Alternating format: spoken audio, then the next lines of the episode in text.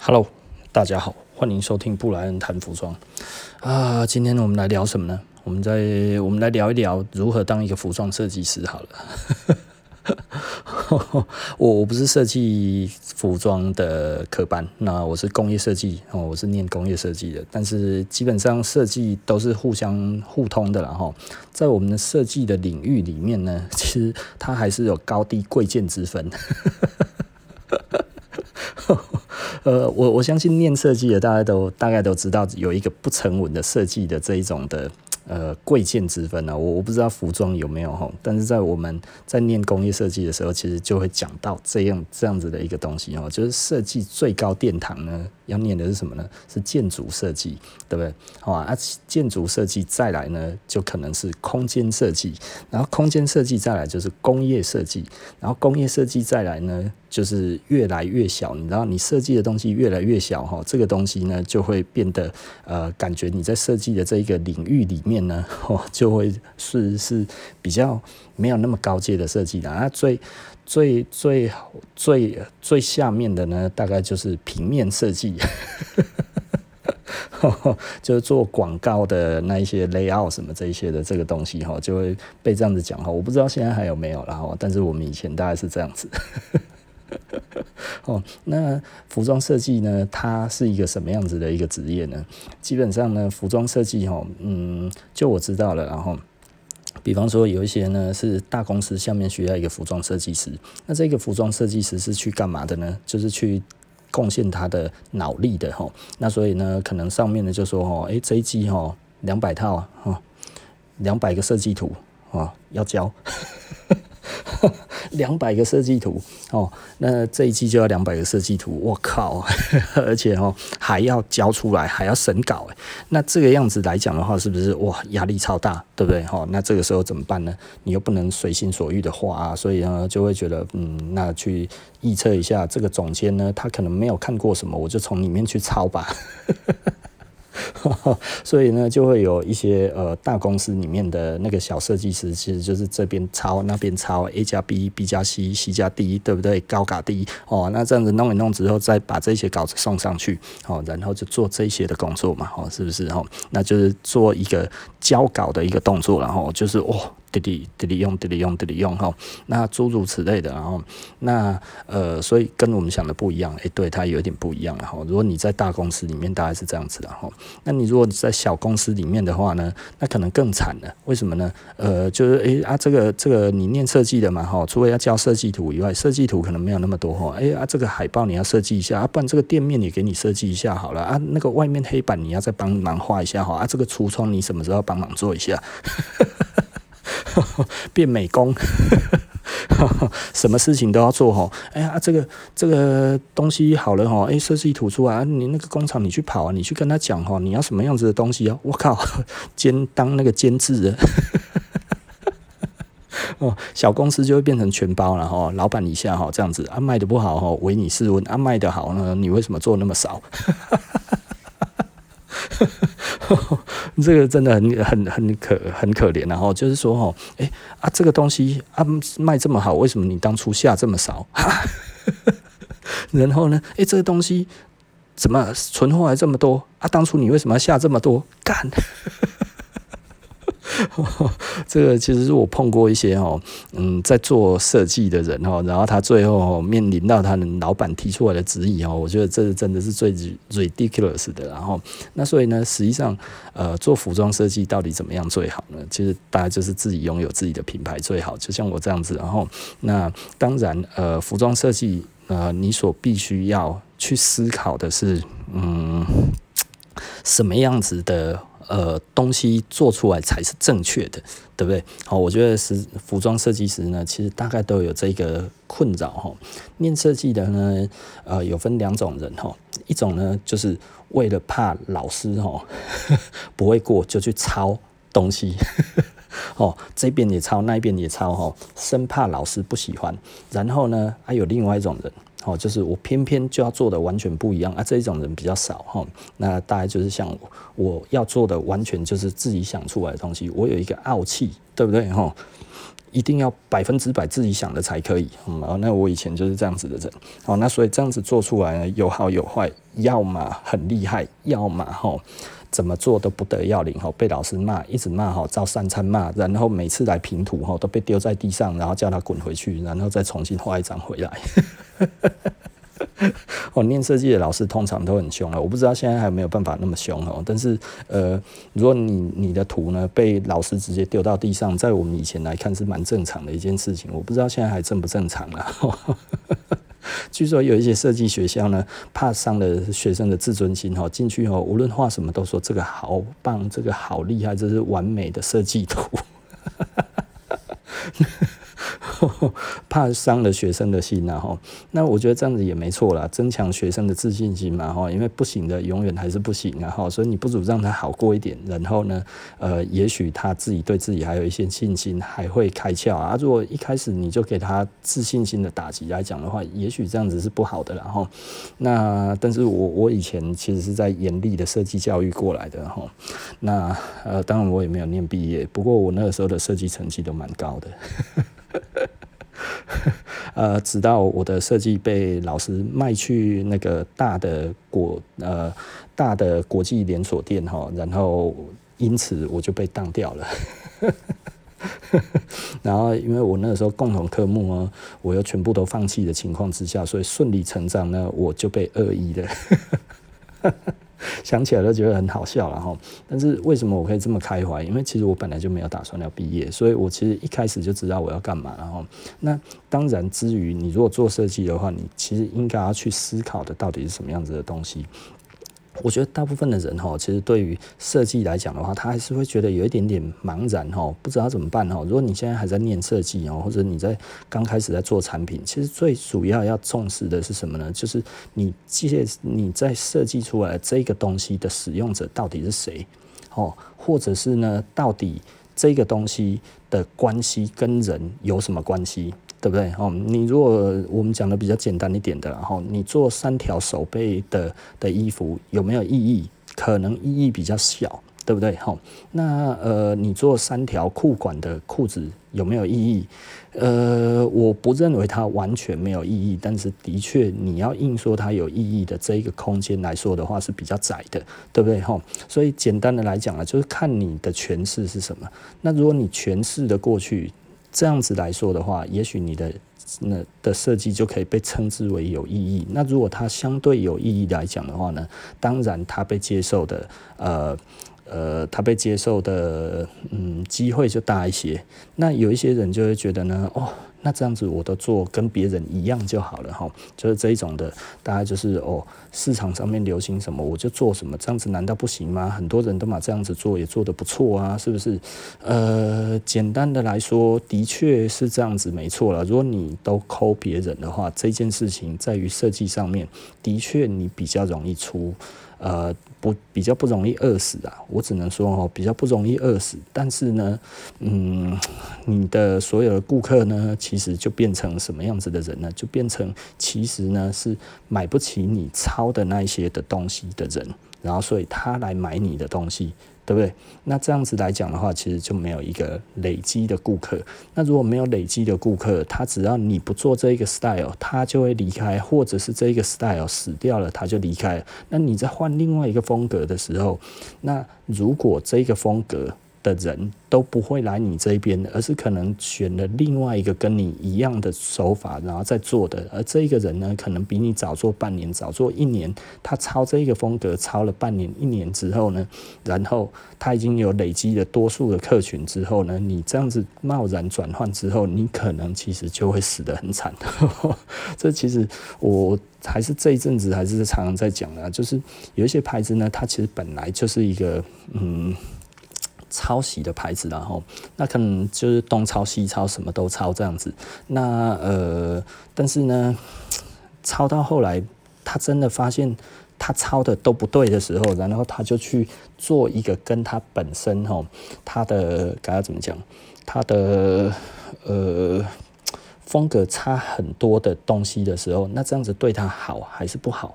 对不对？有一些人就会觉得哦，这个是破釜沉舟了哈，所以他如果这样子做来讲的话，其实也是为了呃，可以再突破一片天哈。那我就常讲，如果是这样子，怎么不做？完全是自己的意思呢？这不是更简单吗？对不对？哈，也就是说，如果既然都要冒险了，那为什么不冒自己的险？我觉得这件事情是我觉得很很有趣的一件事情，然后。我我我觉得，如果呢，嗯，简单的来说哈，如果大家都用这个心态在做衣服的话，或者在做设计的话呢，呃，市场上面哈，其实就不会那么混乱。啊，为什么不会那么混乱？因为其实大家都在做自己的风格这一件事情，嗯，它的成败来看的话呢，呃，大家都要花比较长的时间，然后呢，也比较没有互相攻击，因为大家其实都在做自己的。然后出来攻击也不能说攻击，可能就是说，OK，我觉得我这样子比较有美感，我的理由在哪里？而不是在那边讲说去爬人家的粪或者怎么样哦。如果我把它讲讲臭了，然后这些客人其实第一个时间就会想到我，然后他就会来我这一边哦。因为有一些人其实到后来就会变成这个样子，然后有浪漫的想法，觉得呢，只要那一个哈臭掉了，他这些人一定会来我这一边呐，哈，透懂了，然后，但是其实这个是不会发生的啦。所以呢，有的时候我就看到哦，诶，为什么你本来是，比方说就是 copy 我的品牌之后，然后就去 copy 别人，然后这个别人呢，其实老实说他是后进者，你知道吗？你怎么会去？你怎么会去 copy 后进呢？这个真的实在是很好笑了哈。呃，马云常讲的了哈，不不能说马云常讲，马马云哈。嗯，不过马云最近有一点黑，要讲马云马云嘛，吼，他那个蚂蚁金服，吼，哦，批评了那个国家政策，吼，哦，这下差嘛，吼，本来要上市，吼，本来是全世界最大的 IPO，就现在没有了。哦，它真的是很可怕的一个 IPO 了哈，那个真的是富可敌国的 IPO。那我后来去大概稍微理解了一下蚂蚁金服在干嘛的。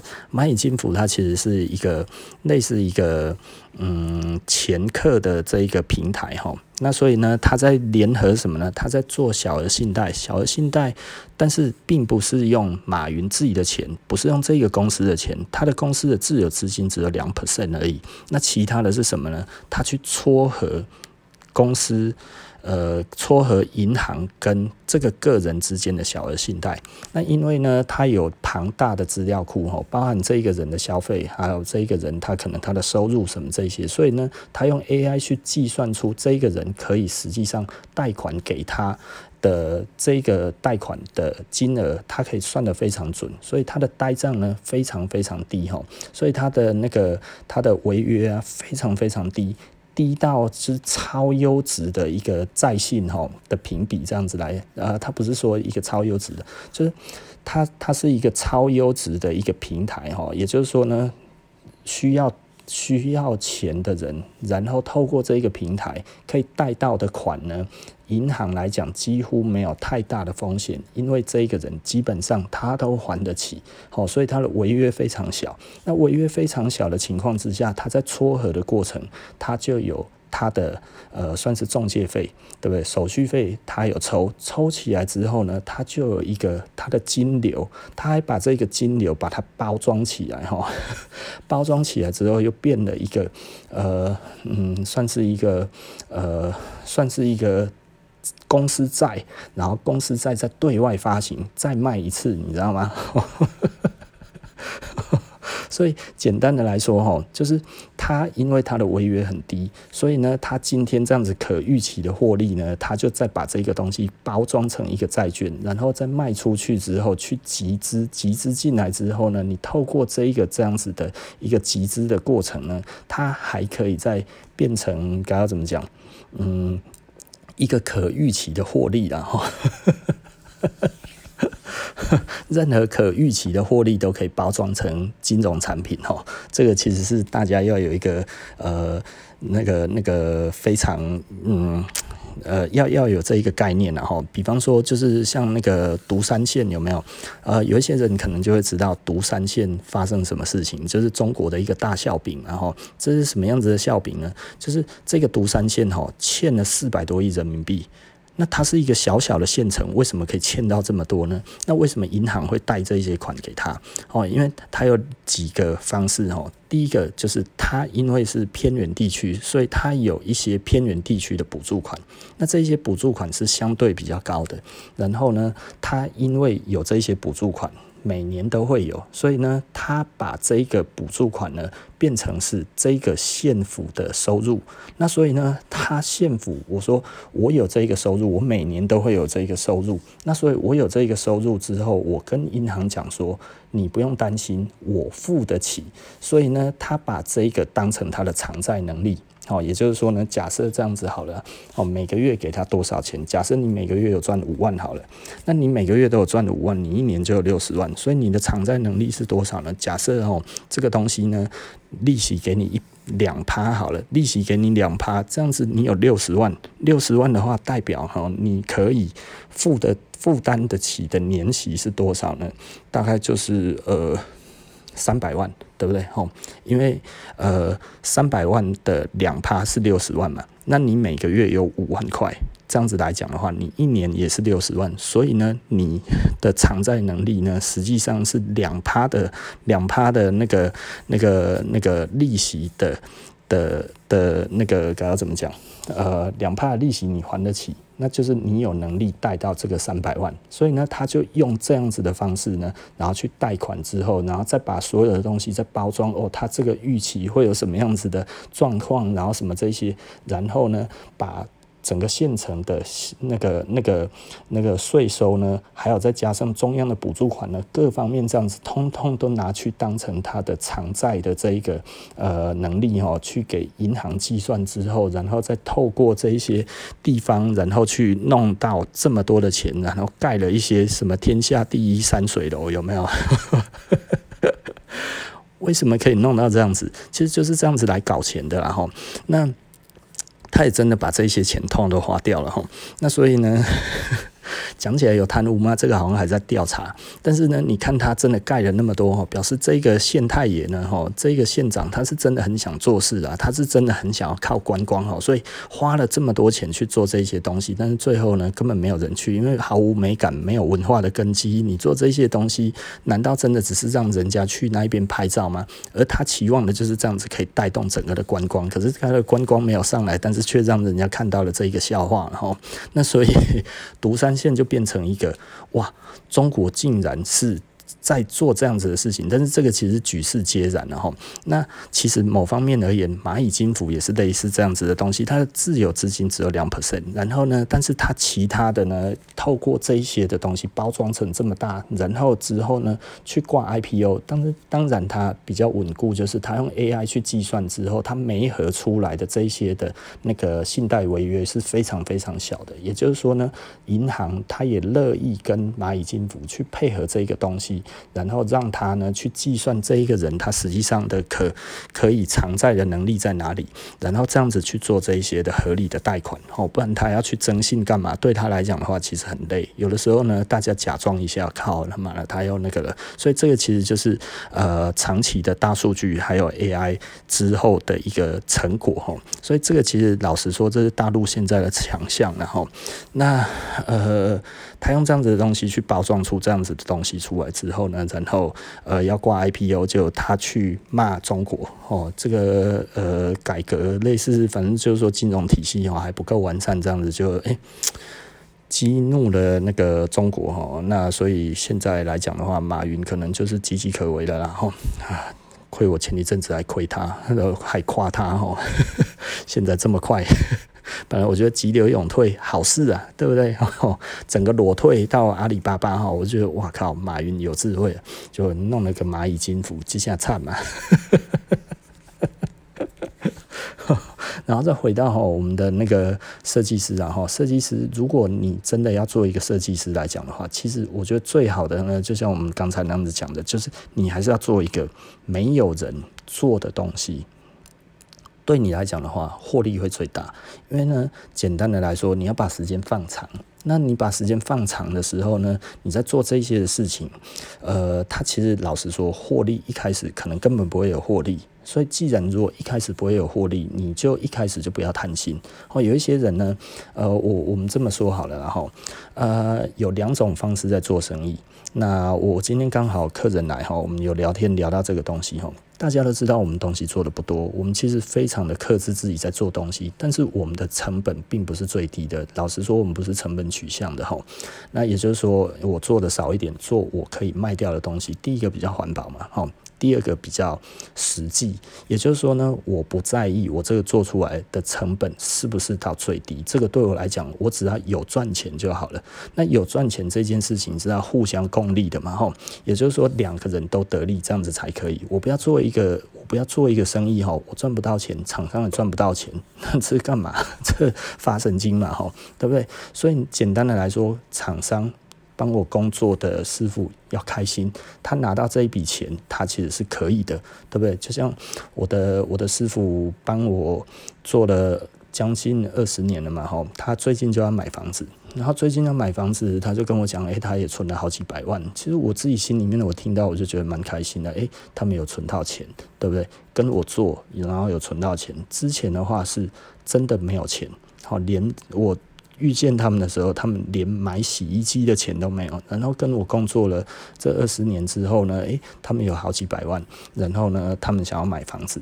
那为什么现在想要买房子？我叫他们不要买，好啊。但是他们觉得好像房价会一直涨，这样子再下去的话，他也希望他老了哈，有一个地方安身立命，不要被人家赶。我就说。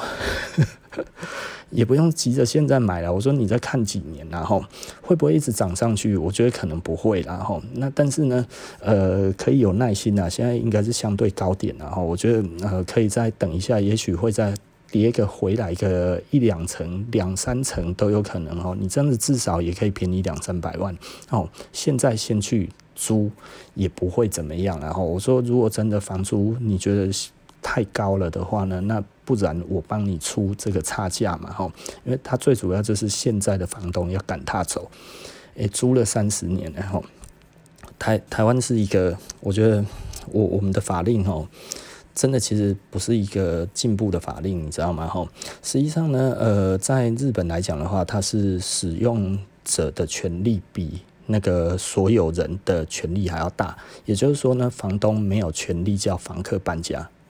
除非他违约，或者是除非他怎么样做了一些东西。如果呃那个那个租约到期了，他表示他有意愿还要继续租，其实房东必须要无条件的接受这件事情。哦，这个这个其实就是使用者比较大的这样子的情况，所以日本人他们乐意去租房子，为什么呢？因为其实法令不一样。哦。那其实他们有其他的方式啊，就是如果你要房租呃要便宜一点的话，好像是可以说你放弃这一个权利然后，但是呢，如果呢呃你不要放弃这一个权利，你想要住很久的话，好像是这个房租要贵一点。那所以还有一个所谓的谢金，谢金就是谢谢房东愿意永远让我住在这一边，住到我死。因为在日本的法令里面的话呢，他如果住到他死。才搬，就是你除非他死，不然的话，他说不搬，你拿他没有办法，你懂我的意思吗？哈，应该是这样子啊，这个是就我的理解了，可能我不是真的到完全理解，但是这个其实是一个，我认为这是一个好的一个方式，然后也就是说呢，日本有的时候房地产很难涨价，就是这样子哈。呃，我记得以前一个很有名的案例，好像就是在涩谷涩谷车站旁边有一个拉面店，那个拉面店的老板是租的，我也知道那一间是哪一间，因为那个案例已经已经到全球都知道，我每次经过那一边哈，大概就会看到那一家拉面店，但是现在已经换了，现在已经不是拉面店了。那那个拉面店呢，它就是租在那一边，然后他们已经。租很久了，那房东呢？那一边的地产价格是非常非常高，但是呢，那一间一直要卖，但是卖的价格其实就是不高。为什么呢？因为房客没有要搬走，房客似乎是不会搬走的。那如果房客不搬走，房东没有没有办法，甚至不能涨房租。我房东是没有权利涨房租的。他可能有一个计算的公式，然后跟德国一样哦。德国哈是要第三方的公证单位去决定这个租金，而不是房东想要说多少钱就多少钱。所以你虽然有所有权，但是你的房租呢，必须是其他的人界定的，是第三方界定的，而不是房东自己说多少就是多少哈。那而且他有所谓的暴利税，也就是说你卖掉的时候，如果呢，呃，他有暴利税啊哈，那也就是说你要是卖掉的时候，好像。不知道在几年之内，然后你的房价跟你的买价多多少的话呢，你要去坐牢。就是你要是赚太多的话，有所谓的暴利罪，然后，那所以德国的。地产来讲，我不知道好不好炒作了哈，但是应该其实要炒作的机会是比较低的了哈。那所以德国大部分住房来讲的话，他们的居住正义算是维持的不错哈。但是在台湾的居住正义其实是非常差的了哈。所以简单的来说，要你走你就给我走。然后所以我们那个师傅就没有办法，他住住了三十年的地方，然后那个房东叫他走，他就要走。我自己听了，我是说这个其实居住不正义嘛，所以我就。跟那个师傅讲，我说不要管他了，吼，我们慢慢找就好了，依照我们自己的步调这样子来做。就那个房东越来越过分，就是早上打电话，晚上跑过来这样子，一直叫他搬。我说人家住三十几年的房子，你这样子弄真的是对的吗？对不对？你 我不会讲哎哈，人家付了你三十年的房租，其实老实说也足够把那个房子买下来了。